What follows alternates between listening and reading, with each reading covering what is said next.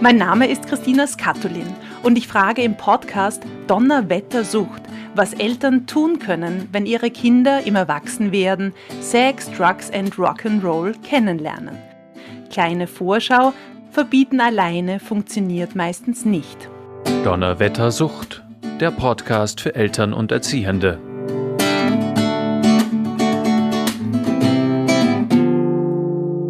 Willkommen bei Donnerwettersucht. Wir haben in unserem Podcast schon über Onlinesucht und Gaming gesprochen. Heute gehen wir der Frage nach, ob es Kinder oder Jugendliche gibt, die besonders gefährdet sind, in die Spielewelt, in die Online-Welt abzutauchen. Wir werfen nämlich den Blick auf Onlinesucht und Autismus, weil das sowohl in den Schulen als auch in den Beratungsstellen häufig zusammen beobachtet wird.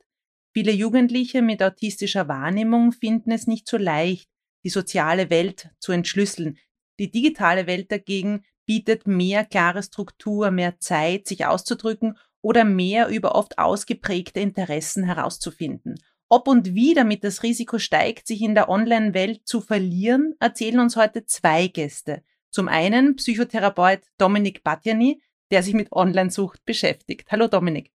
Hallo, freue mich. Und die Sozialpädagogin Regine von der Kammer, die seit zehn Jahren auch Kinder mit Autismus unterrichtet. Hallo. Hallo.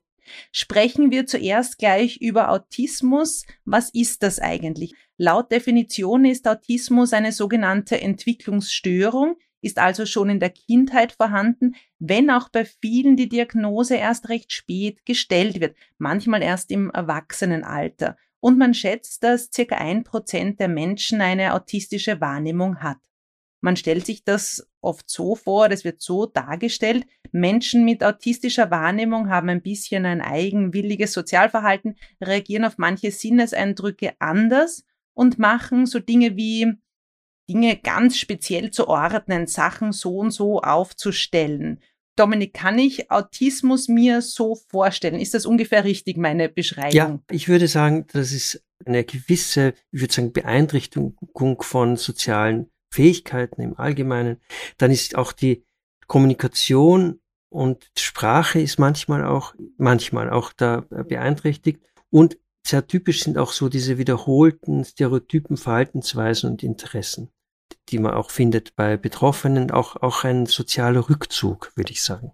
Ganz speziell reden wir eben über Online-Sucht und Autismus. Regine, was beobachtest du da auch in deiner Klasse, du unterrichtest? Warum sind autistische Kinder, Kinder mit autistischer Wahrnehmung so gefährdet, in diese Welt abzutauchen, wie ich es gesagt habe? Es bietet für sie ähm, eine Vielzahl von Möglichkeiten, mit dem besser fertig zu werden, was ihnen sonst das Leben schwer macht. Laien, die das erste Mal über autistische Kinder und Jugendliche nachdenken, ähm, erkläre ich das oft so, dass bei unseren Schülerinnen und Schülern das so ist, dass die Ansprüche an sie selbst ganz, ganz ungeheuer hoch sind und die Frustrationstoleranz aber sehr, sehr niedrig. Und das ist im sozialen Miteinander, wenn man sich direkt trifft, in, in ähm, analogen Spielsituationen mit Gleichaltrigen, ist es viel, viel schwieriger, damit fertig zu werden, mit diesem hohen Anspruch an sich selbst und der geringen Frustrationstoleranz, als wenn dazwischen dieser Filter ist, dass man vor einem Bildschirm sitzt und sich mit den anderen nur im Chat unterhält. Und ähm, es ist das Regelwerk so herrlich festgesetzt und man hat eben Hebel und Knöpfe, die man drücken kann und die Sachen, die da passieren, die sind zum größten Teil recht vorhersehbar. Das ist auch was, was Kinder und Jugendliche oder überhaupt Menschen mit autistischer Wahrnehmung sich sehr wünschen, dass die Dinge vorhersehbar sein sollen, immer, immer gleich ausfallen sollen. Es, also deswegen häufig auch diese ritualisierten, geradezu Stereotypen, Verhaltensweisen, die du, Dominik, eben angesprochen hast. Und das ähm, geht natürlich viel leichter, ist natürlich viel leichter durchzuführen in dieser Online-Gaming-Welt als im, äh, in sonstigen Sozialkontakten, wo das, wo das soziale Miteinander einfach keine Balken hat wo man die ganze Zeit auch die Gestik und Mimik seines Gegenübers lesen muss und sich einen Reim darauf machen muss und dann äh, selber die Reaktion, die man bringen möchte, auch noch so abstimmen musst, dass das Gegenüber dir auch verstehen kann. Das sind alles Sachen, die, die wegfallen, diese Schwierigkeiten, die fallen weg, wenn man sich eben nur am Bildschirm begegnet, sich selber größtenteils überhaupt nicht sieht, sondern ähm, höchstens ein paar Buchstaben im Chat sieht oder einen, einen Avatar, der über den Bildschirm tobt. Und noch ein weiterer Aspekt, ähm, weshalb das oftmals von Vorteil ist für autistische Kinder und noch stärker Jugendliche, ähm, ihre Sozialkontakte hauptsächlich ähm, ja über Online-Games zu haben, ist, dass sie ähm, ja oftmals motorisch ein bisschen ungeschickter sind als Gleichaltrige. Dafür werden sie so, bei, bei anderen Sozialkontakten werden sie oftmals gehänselt dafür und werden, werden im, im Krisenfall sogar zu Mobbingopfern. Auch das fällt weg. Ähm, außerdem ist es oftmals so, dass sie sich für ihre äußere Erscheinung überhaupt nicht interessieren, ob sie jetzt irgendwie, ob die Haare gewaschen sind oder es, ob die Brille geputzt ist oder so. Das interessiert sie wirklich alles sehr, sehr wenig, größtenteils. Ähm, und das sind eben Dinge, die auch nicht ins Gewicht fallen, wenn eben nur ein Avatar von einem am Bildschirm zu sehen ist, dessen Skin man irgendwie kaufen konnte und den man so gestalten konnte, wie es einem passt und die anderen können nicht sehen, wie man wirklich ausschaut. Und obendrein, was auch noch für, ähm, für Jugendliche mit autistischer Wahrnehmung sehr angenehm ist, ist, dass sie, ähm, dass es in diesen Spielen ja Missionen gibt, denen alle folgen. Und deswegen ist ähm, das Tun und Treiben ihrer Mitspieler für sie total nachvollziehbar. Und sonst ist es ganz oft anders für Jugendliche mit autistischer Wahrnehmung. Also es, die, sie haben halt eigene Interessen, die oftmals ähm, auch sehr vertieft bei, äh, bei, einer, bei einem bestimmten Thema sind. Aber viele andere Interessen, die Gleichaltrige sonst so teilen, haben sie eher nicht. Und wenn alle gemeinsam das gleiche Spiel spielen, es über, über Tage, Wochen und Monate hinweg manchmal und der gleichen Mission folgen, dann ist einfach klar, wofür die alle sich begeistern gerade. Und das hilft eben wieder der Nachvollziehbarkeit, die für autistische Jugendliche so wichtig ist. Ich würde das auch sagen. Also es geht, es geht auch um Ordnung und um Struktur. Und äh, viele haben eben Probleme, Beziehungen zu ihren Mitmenschen aufzubauen. Und da ist gerade, ist äh, diese, die Online-Welt erleichtert das einfach ungemein. Äh, da, und es, es bietet auch Schutz. Man ist geschützt vor zu viel Nähe, die vielleicht in der realen Welt, möchte ich sagen, vielleicht da ist. Man muss aber sehr aufpassen, das möchte ich auch sagen, dass man jetzt glaubt, mein Kind spielt ganz viel Computerspiele und ist da und da und hört nicht mehr auf und zieht sich zurück und so, dass da jetzt ein Autismus oder was vorliegt. Also man muss sehr aufpassen mit solchen Rückschlüssen. Also nur wenn man, weil viel gespielt wird, viel Gaming, wie wir auch beim Podcast schon in der Vergangenheit gesagt haben, ähm, heißt nicht gleich, ich muss alles diagnostizieren bei meinem Kind. Nein, heißt nicht. Nein. Es sind wahrscheinlich unterschiedlichen, jeder, ja, jeder Mensch ist unterschiedlich, aber auch die Kinder mit autistischer oder Jugendliche mit autistischer Wahrnehmung, gibt es da jetzt ähm, gerade, gibt es einen leichten Autismus, einen schwereren? Also wie kann man das einstufen?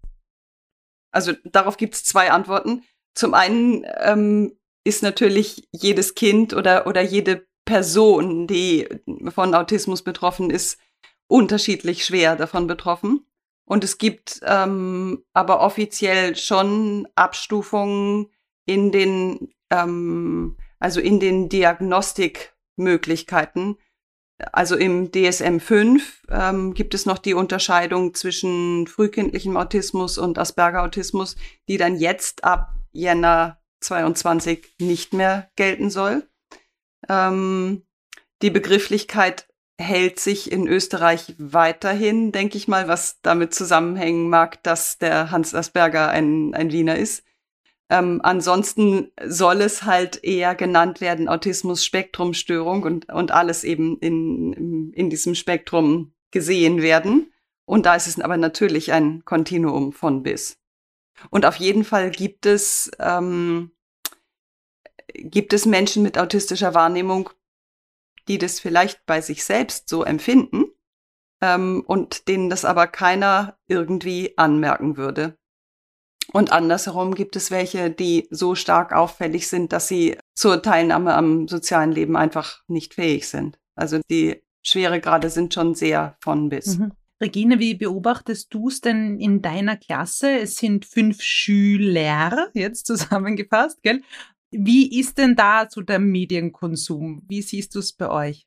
Also es gibt keinen, der davon nicht, also von, von Online-Spielen, ich nenne es jetzt mal beim Namen, nicht super, super stark fasziniert ist und in dessen Leben das nicht, ähm, äh, ja, ähm, einen sehr, sehr bedeutungsvollen Anteil an, einnimmt. Und bei einigen davon wirklich eben so, dass wir uns schon ja, große Sorgen um sie machen eigentlich, weil es eben so wenig anderes gibt, worüber sie noch ihre, ihren Gefühlshaushalt regulieren können und worüber sie noch soziale Kontakte knüpfen und pflegen können und worüber sie noch ja, mit, mit Frustration fertig werden können. Entschuldige, wie geht das? Ihr habt Unterricht und dann weißt du, sie machen das in der Freizeit oder wie, wie bekommst du es mit als Lehrerin? Nein, sie kleben an ihren Smartphones. Es, also, das beobachte ich aber nicht nur, natürlich nicht nur bei meinen Schülern, sondern bei allen. Also, sobald die ähm, nicht mehr unmittelbar im Unterricht sind, zücken sie das Smartphone wenn sie es wenn sie's in den Klassen nicht weggenommen kriegen. So machen wir es nicht, aber in einigen Klassen ähm, müssen sie es bei Unterrichtsbeginn abgeben und ähm, kriegen es erst nach Unterrichtsschluss wieder. Und dann gehen sie so Zombie-mäßig durchs Schulhaus am, am Weg nach draußen. Es also bewegen sich wirklich alle dann in Zeitlupe.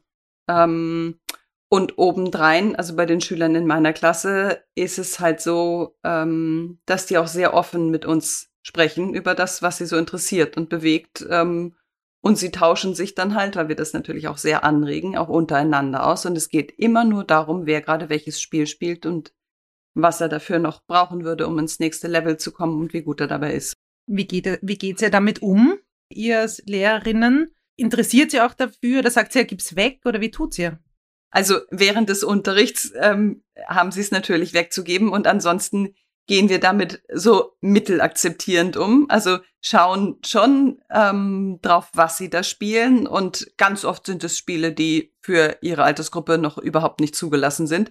Besprechen das mit ihnen, versuchen das natürlich auch mit den Eltern zu besprechen und stemmen uns natürlich äh, wie wild gegen diese Strömung in die eine Richtung und schauen, dass sie äh, ja noch, noch andere Interessen aufrechterhalten oder gar entwickeln und ähm, dass sie auf andere Arten und Weisen Möglichkeiten finden, um mit Gleichaltrigen in Kontakt zu treten.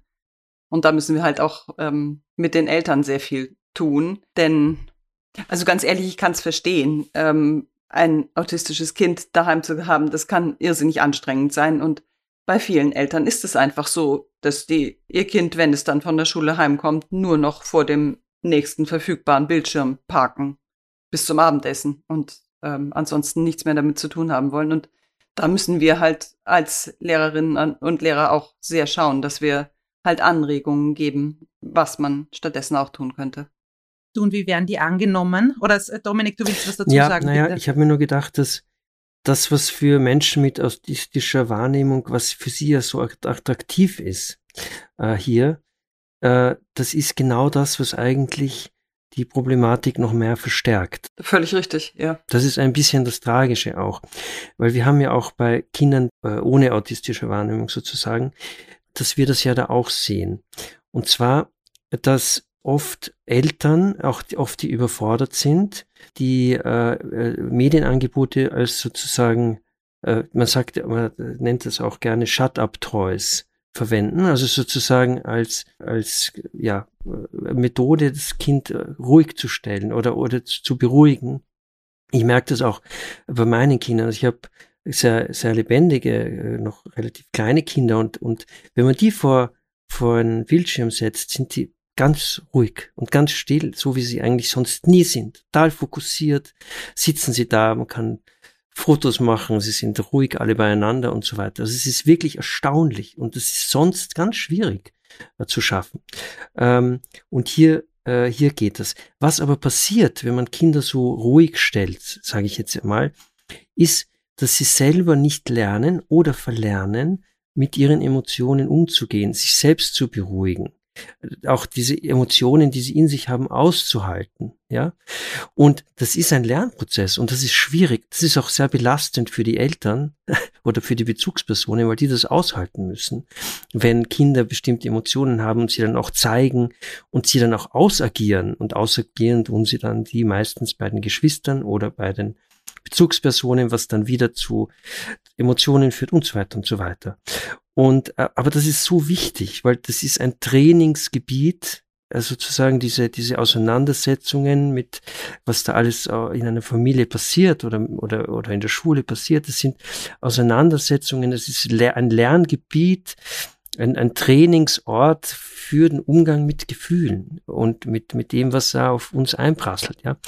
Deshalb ist das so wichtig. Und diese Fähigkeit, das zu lernen, wird vielen Kindern und Jugendlichen genommen oder, oder diese Möglichkeit genommen. Und natürlich ist bei, bei Menschen, die, die äh, Menschen mit autistischer Wahrnehmung, ist das, dann gilt das natürlich ganz genauso oder noch in besonderem Maße. Würdest du dann sagen, na ja, dann vielleicht ein bisschen weniger? Wie schafft man es jetzt als Eltern, sie von, von dem Shut-up-Toy wegzukriegen? Ja, das ist, äh, da gibt's viele Antworten. Es ist schwierig, es gibt ähm, viele Möglichkeiten, auch von Familie zu Familie ist das unterschiedlich. Und bei, bei äh, Menschen mit Autismus ist es natürlich wieder ganz anders, weil die brauchen wieder ganz andere Dinge, die brauchen viele, ähm, die brauchen, wie soll ich sagen, ich, ich sage das jetzt sehr flapsig, die brauchen in irgendeiner gewissen Weise Ordnung, sie brauchen Routine, sie brauchen auch Dinge, die sich wiederholen, Dinge, auf die sie sich verlassen können, die immer wieder passieren. Äh, äh, und und, und, und ähm, da geht es wahrscheinlich da, aber da kenne ich mich nicht so gut aus, aber da geht es wahrscheinlich darum, auch in der Familie, die Familie zu unterstützen, da aufzuklären, zu schauen, äh, ihnen auch zu erklären, was braucht mein Kind, auch vor allem auch mit dieser, äh, mit dieser, äh, mit dieser äh, Problematik oder mit dieser, in dieser Situation, dem Kind zu helfen, damit zurechtzukommen. Ja, und ähm, natürlich auch alternative äh, Möglichkeiten, aber auch in einem geordneten Maß, würde ich sagen. Auch, dass man diese Kinder nicht überfordert. Was ratet ihr, Regine, den Eltern? Ja, also wie der Dominik schon gesagt hat, ähm, eine vorhersehbare und überschaubare Tagesstruktur ist super, mhm. super wichtig für Ganz die Kinder. Wichtig. Und dabei unterstützen wir die Eltern halt sehr, die zu entwickeln.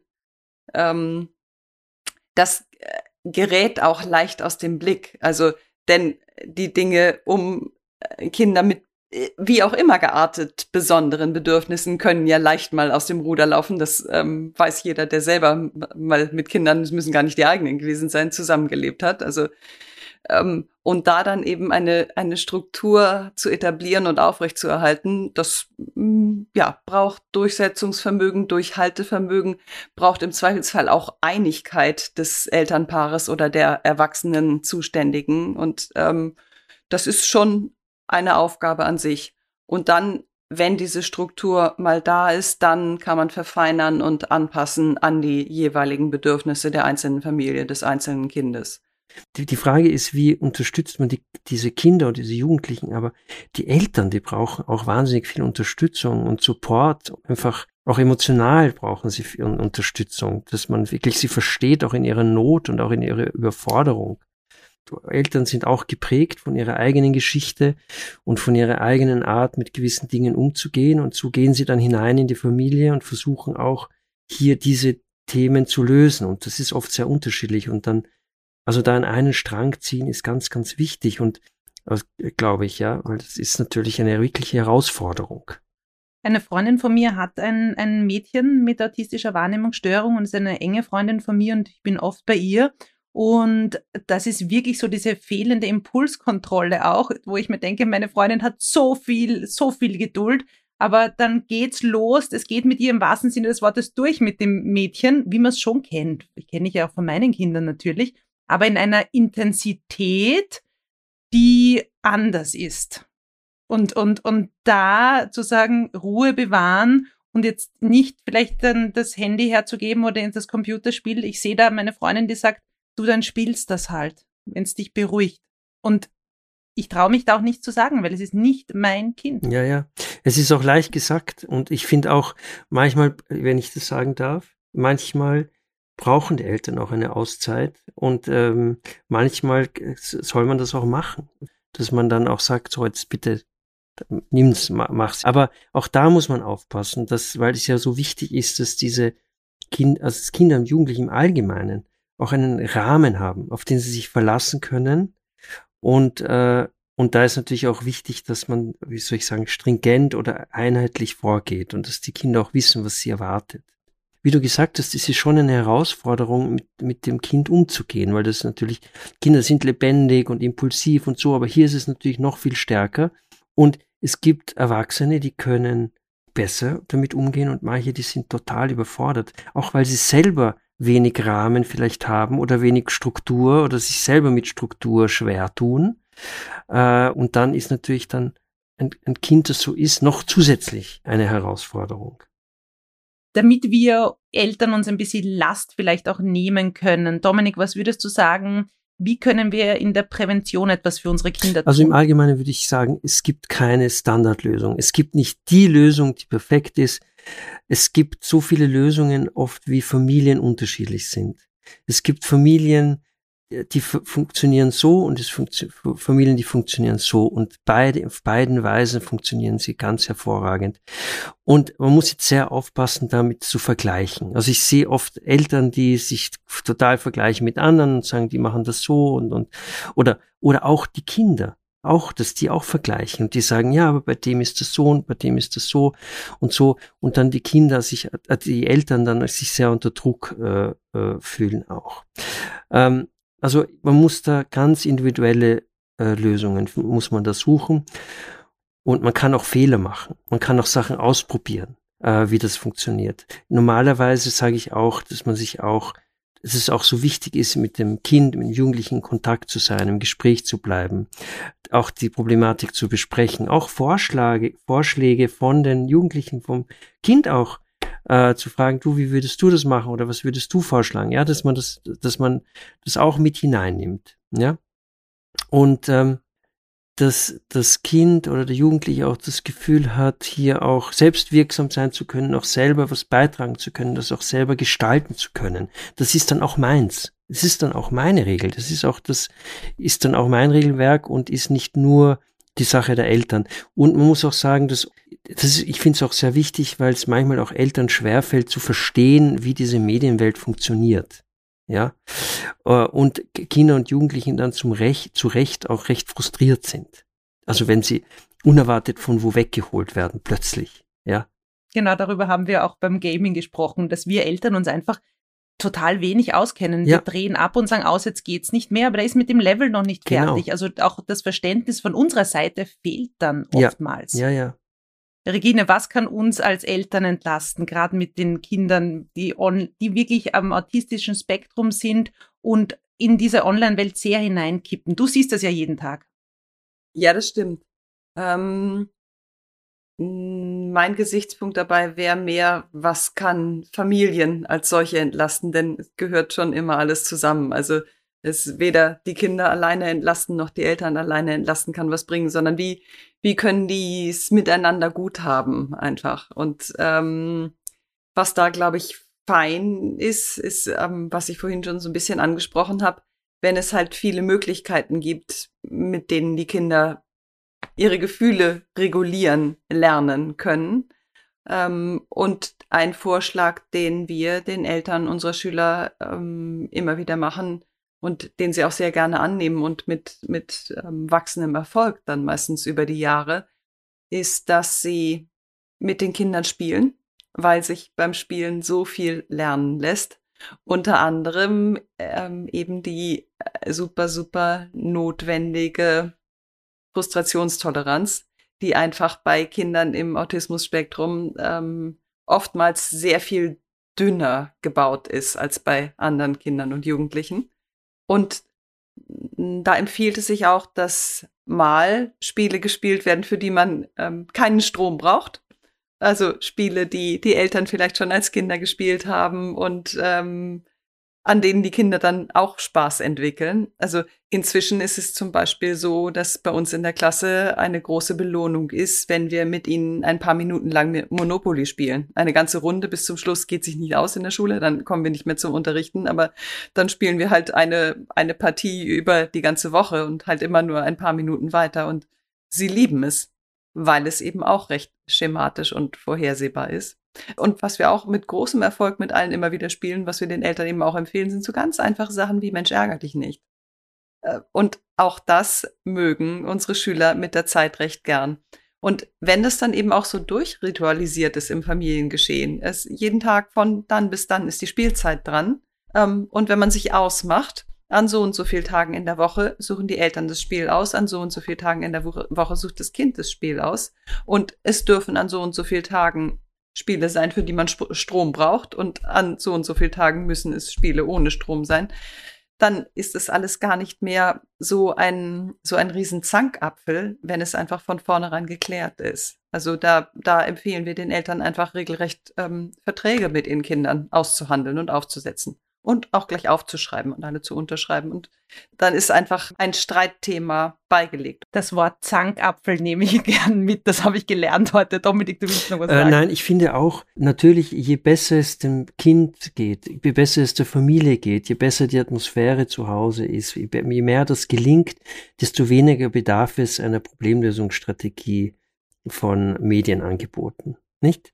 Oder, oder, oder um, um sich wegzubeamen um, und, und, und so weiter. Je mehr, je weniger ist das notwendig, nicht? Also das ist sicher allein schon gut um, umgehen zu lernen damit, äh, äh, mit dem, mit Autismus, das ist schon einmal eine, eine große, große Hilfe und ein ganz wichtiger Punkt. Und dann glaube ich auch natürlich dieser Rahmen. Ich glaube, dass der auch ganz, ganz wichtig ist. Es trotzdem verstehe ich es halt sehr, sehr gut, ähm, wenn Eltern ähm, ihren Kindern auch Zeit einräumen, in denen sie alleine äh, am Computer, am Handy, am Tab Tablet, wie auch immer, zocken. Ähm, und die Eltern dann währenddessen sich mal nicht mit ihrem Kind befassen müssen. Nur da ist es wichtig, halt ähm, in meinen Augen die Eltern aufzuklären, dass es ähm, unbedingt erforderlich ist, dass sie mit ihren Kindern anschließend oder vorher, äh, wurscht egal, aber dass sie halt darüber sprechen. Was ist da so attraktiv? Was gefällt dir so daran? warum ist es genau dieses Spiel, das dich und deine Freunde so fasziniert? Was ist da dran so toll und worum geht's da überhaupt genau und worüber unterhaltet ihr euch da? Ist, ich meine, das, das geht natürlich nur, wenn die Eltern und Kinder eh eine, eine Gesprächskultur schon etabliert haben. Es, wenn das sozusagen vorher nicht stattgefunden hat, dann ist es ein bisschen schwer, das ähm, einzuführen. Aber in der Regel ist es so, ähm, dass die Kinder sich freuen, wenn die Eltern sich interessieren für das auch. Interesse, Interesse auf jeden Fall zeigen. Wir haben jetzt gerade, wir reden über, über die Spiele, was da, was da vorkommt.